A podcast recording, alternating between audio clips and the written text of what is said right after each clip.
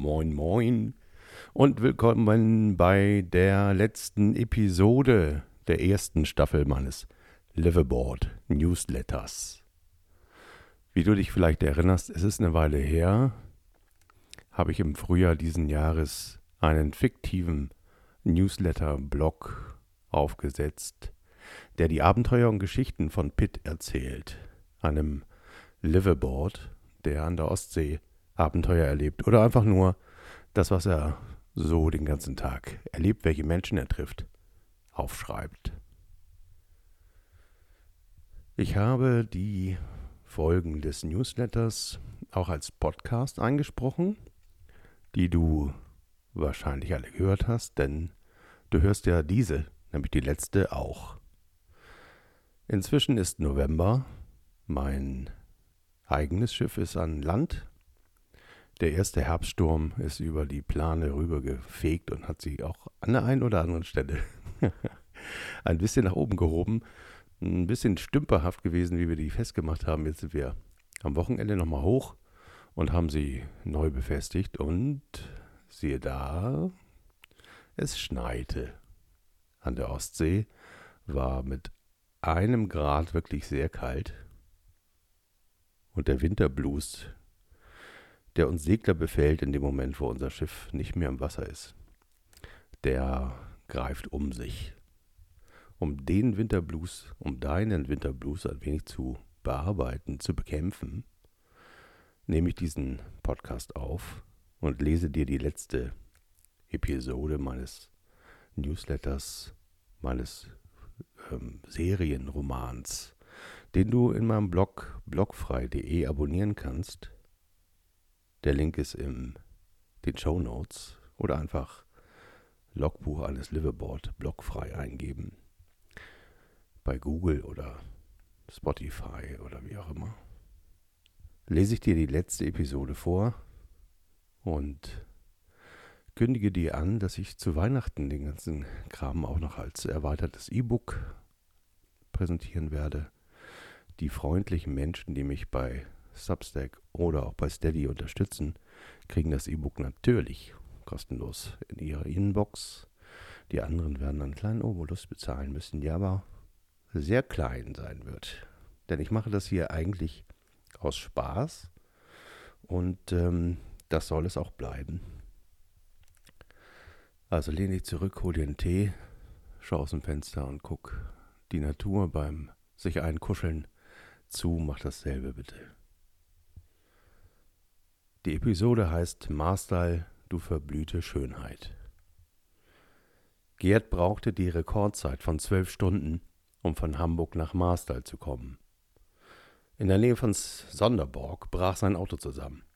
Eine alte Chaise, ein Fiat, glaube ich, der vor 30 Jahren italienische Vorstände kutschiert hatte und nun keine Lust mehr hatte, nur noch einen Kilometer weiterzufahren.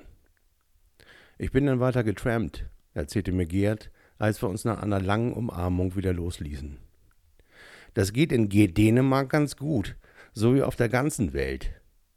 Nur in Deutschland, da denken sie immer, dass sie den Tod einsteigen lassen, einen Serienmörder, der an der Landstraße frierend nur darauf wartet, sie zu meucheln, ergänzte er grinsend und erzählte von seinem langen Weg zu mir. Die Elektrofähre ist der Hammer. Ständig denkst du daran, ob die Duracell-Batterien wirklich ausreichen, dieses Stahlungetüm durch die Wellen des kleinen Belt zu drücken, sagt er. Gerd war aufgedreht und müde zugleich. Ich fragte ihn, ob er Durst hätte und reichte ihm eine Dose Albany-Pilsener, die an einem Zug herunterstürzte. Ah, das ist gut, sagte er. Erzähl, was ist los? Vor dieser Frage hatte ich mich gefürchtet seitdem ich Hamburg verlassen hatte. Eigentlich gab es gar keinen Grund, nur dieses laute und doch unausgesprochene Gefühl, dass es so nicht weitergeht. Ich war sauer, sagte ich, sauer auf dich, auf mich, auf Charlie, die sich von mir getrennt hatte, weil ich ihr nicht ernsthaft genug an unserem Leben als Familie arbeitete. Dabei hatten wir doch noch gar keine. Jetzt, wo ich einmal angefangen hatte, sprudelte es nur aus mir heraus. Gerd hörte zu, legte dann nach einer Weile den Kopf auf die Seite und sagte, komm, wir gehen heute an Trinken. Gibt's den irischen Pub noch? Die Straße hoch nach Marstall? Ich guckte kurz verdattert. Hatte ich doch erwartet, ja gehofft, dass Gerd meine Beweggründe kommentieren würde, mir vielleicht Verständnis signalisierte. Immerhin hatte ich ihn einiges an Geld gekostet mit meiner Flucht. Da dachte ich, da käme noch was. Ja, den gibt's noch, antwortete ich, statt weiter zu grübeln. Saufen war Gerds Allheilmittel und ein freundschaftliches Zeichen, dass er mich irgendwie verstand. Marstal war eine alte Reeder- und Hafenstadt, der man nicht mehr ansah, dass sie zu den reichsten und mächtigsten Häfen im Norden Europas gehörte, vor bummelig 150 Jahren. Ich hatte mir die Geschichte Marstals in dem Bestsellerroman Wir Ertrunkenen von Carsten Jensen erschlossen, ein Roman wie die Buddenbrooks für Lübeck, nur moderner und auf Dänisch. Die Landmarke, die jahrzehntelang Seglern den Weg wies, zwei Kräne, die an einem Schwimmdock im Hafen standen, waren vor ein paar Jahren abgebaut worden. Ein weiteres, vielleicht das letzte Kapitel im Buch Marstals als echte Hafenstadt. Ich zähle jetzt mal die Marina nicht dazu. Ne? Die ist übrigens ausgebaut worden. Geht man von, den, von der ausgebauten Marina in Richtung Stadt, passiert man stillgelegte und verlassene Schiffsmotorenwerke, sieht gammelnden Hafenanlagen beim Verschwinden zu. Es legt sich eine morbide Traurigkeit auf das eigene Gemüt.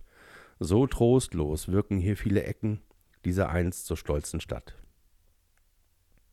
Als wir im Irish Pub sitzen, in dem es heute tatsächlich Live-Musik gibt, erzähle ich Gerd von den Fotos, die Marstal vollgepackt mit Segelschiffen zeigen, vom Kai bis zur langen Hafenmauer, die Marstal vor allen Winden, vor allem vor denen aus dem Osten beschützt. Wir trinken abwechselnd irisches dunkles Bier und Craftbier aus der lokalen Biobrauerei auf Erö. Nach einiger Zeit und einigen Gläsern stellt sich eine Harmonie ein, die ich bei Gerd sehr vermisst habe.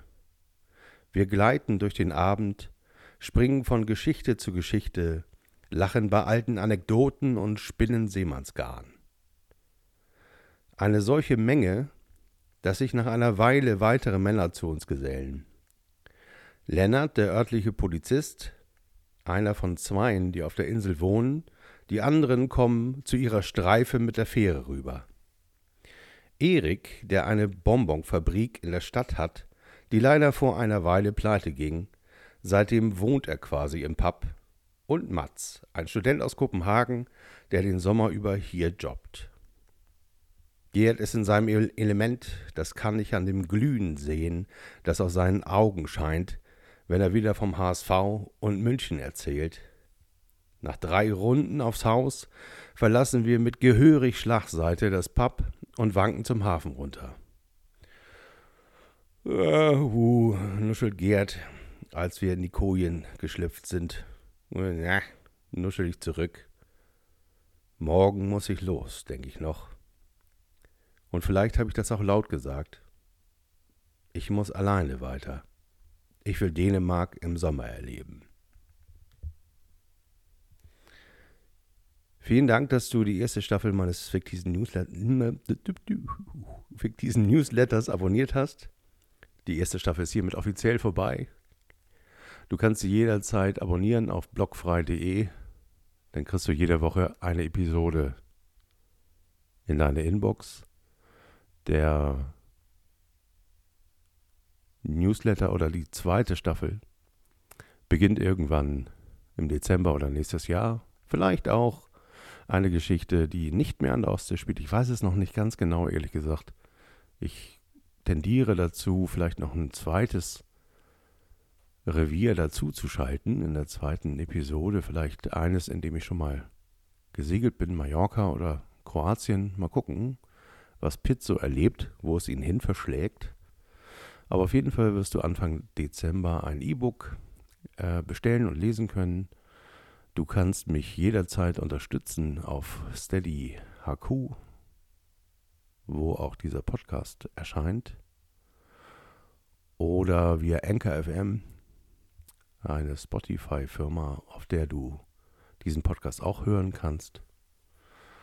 Und jetzt bleibt mir nichts anderes übrig, als dir einen schönen Winter zu wünschen.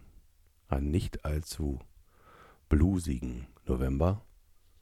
Und ich danke dir nochmal fürs Zuhören. Wenn dir der Newsletter, der Podcast gefallen haben, dann teile ihn doch gerne mit Freunden.